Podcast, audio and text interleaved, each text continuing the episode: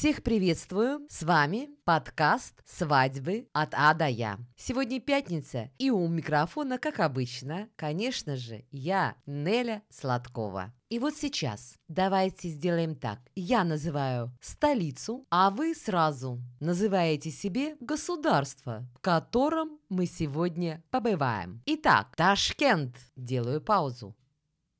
Всем стало понятно, что мы в Узбекистане. Узбекистан – государство в Средней Азии с богатым историческим наследием, древними культурными традициями и совершенно особенными архитектурными строениями. Путешественники со всего света приезжают сюда за ароматом Востока, чарующим и манящим. И, конечно, за колоритом, отличными видами, гастрономическими чудесами и незабываемыми открытиями. Для этого стоит посетить одну из жемчужин средневекового зодчества. Выбирайте Самарканд, Бухара, Хива, Фиргана, горы и пустыни, крепости и, конечно, чайхана. А валюта – узбекский сум. Он вам очень понадобится, потому что только эта валюта имеет хождение в стране. Но архитектура не единственное достояние Узбекистана. Национальная узбекская кухня, плов, самса, лагман, щербет, сочные дыни, виноград, персики – вот достопримечательность Узбекистана – наравне с музеями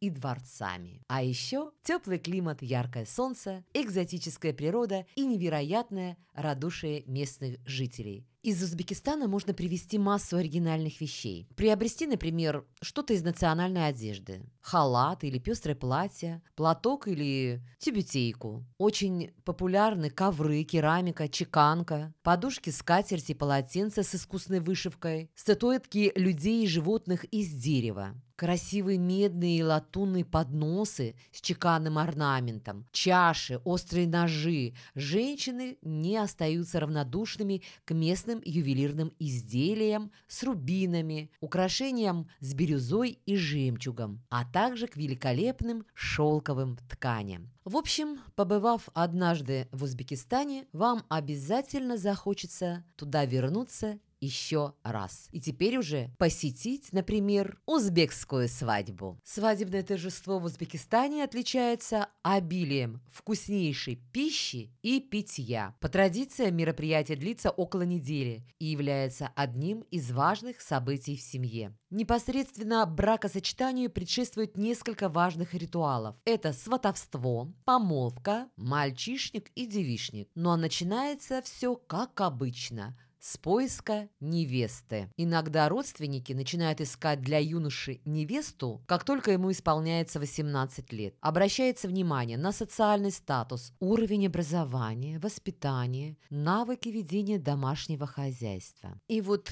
когда кандидатура подобрана, начинается сватовство. В знак согласия представители двух семей разламывают лепешку. Затем уже в доме девушки отмечается помолвка. Родители невесты устраивают торжественный стол, а родственники жениха приносят девушке подарки, сладости, ткань и деньги. Конечно, не обходится в Узбекистане и без мальчишника, и без девишника. Все это является обязательным ритуалом на узбекских свадьбах. Так же, как и обязательно приданное невесты. Оно должно соответствовать всем требованиям. А начинается свадьба приготовлением утреннего плова. Это важный обряд. Подавать еду на стол должны только мужчины. Мероприятие может длиться несколько часов. Веселое застолье сопровождается традиционной музыкой, песнями, танцами. Женщины при этом действии не присутствуют. Они проводят обряд отдельно. Называется этот обряд, сейчас скажу, хотиноши, что переводится как «плов для женщин». Видите, есть и такое. Отмечу также, что по обычаям свадебные затраты брала на себя сторона будущего супруга. Но сейчас узбекские семьи делят расходы пополам между двумя семьями. Конечно, это объясняется тем, что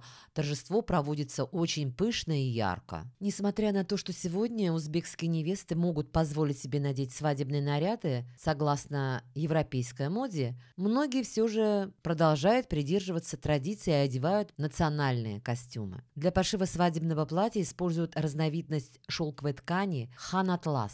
Поверх платья надевают бархатный камзол, который расшит вручную золотыми нитями. Узбеки считают, что ювелирное украшение – это лучший оберег от сглаза, поэтому узбекская невеста старается надеть на себя как можно больше колец и браслетов. Важной деталью невесты, образа невесты является теплякош – это разновидность кокошника. Его тоже украшают вышивкой, подвесками, а когда невеста выходит к жениху, над ее головой держит болимпуш – это большое вышитое полотно, символизирующее покровительство в браке. У жениха, ну какой наряд? Сарпо покупают родители невесты. Традиционный свадебный наряд называется сарпо, покупают родители невесты.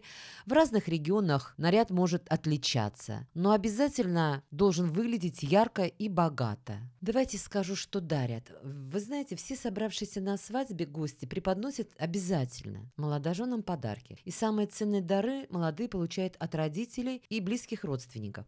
Это может быть мебель, бытовая техника, ювелирные украшения. Другие гости приходят на свадьбу с не столь дорогими подарками, однако стараются преподнести то, что пригодится молодым в семейной жизни. Это могут быть и комплекты постельного белья, и сервизы, и даже рамки для фотографий. А вот денежные подарки пока не получили в Узбекистане такого широкого распространения. Если все-таки гости дарят денежный эквивалент подарка, то они отдают конверт в руки жениху. Да, конечно, в Узбекистане присутствует и обряд венчания, а после этого обряда молодожены направляются в ЗАГС для оформления регистрации брака. Уже встречают невесту и жениха просто помпезно. К прибытию невесты расстилают белую дорожку, по которой она зайдет в дом жениха или место празднования.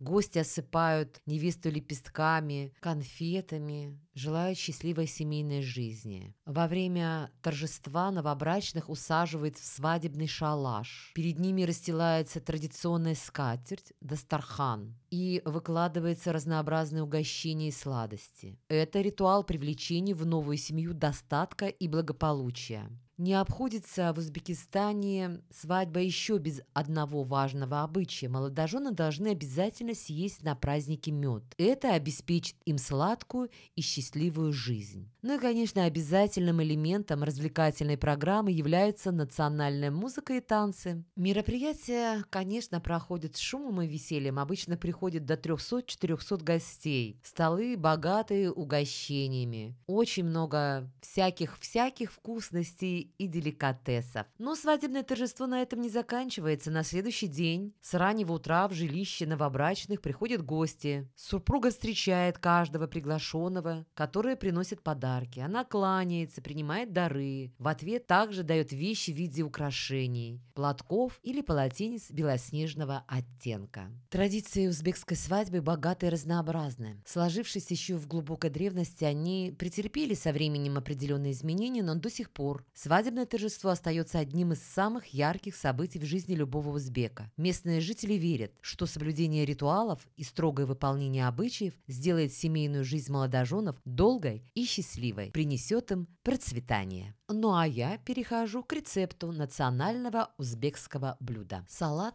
шакароб из помидоров и лука. Без сомнений можно сказать, что салат шакароб или как его называют в Ферганской долине ач-чик-чучук – это главный салат узбекской кухни. Несмотря на простоту приготовления и очень маленькое количество ингредиентов, этот салат из помидоров действительно очень вкусный. Вам понадобится 1 кг помидоров, лук репчатый 400 граммов, соль 2 2 чайные ложки, перец черный молотый или красный жгучий, чайная ложка. Подготавливаем ингредиенты для салата из помидоров. 400 граммов лука чистим, моем, нарезаем тонкими кольцами или полукольцами. Нашинкованный лук при необходимости, если он горький, можно промыть холодной водой. 1 кг спелых помидоров моем и нарезаем тонкими дольками или кусочками. Добавляем 2 чайные ложки соли и чайную ложку черного молотого перца или чайную ложку красного жгучего молотого перца. Перемешиваем салат из помидоров и лука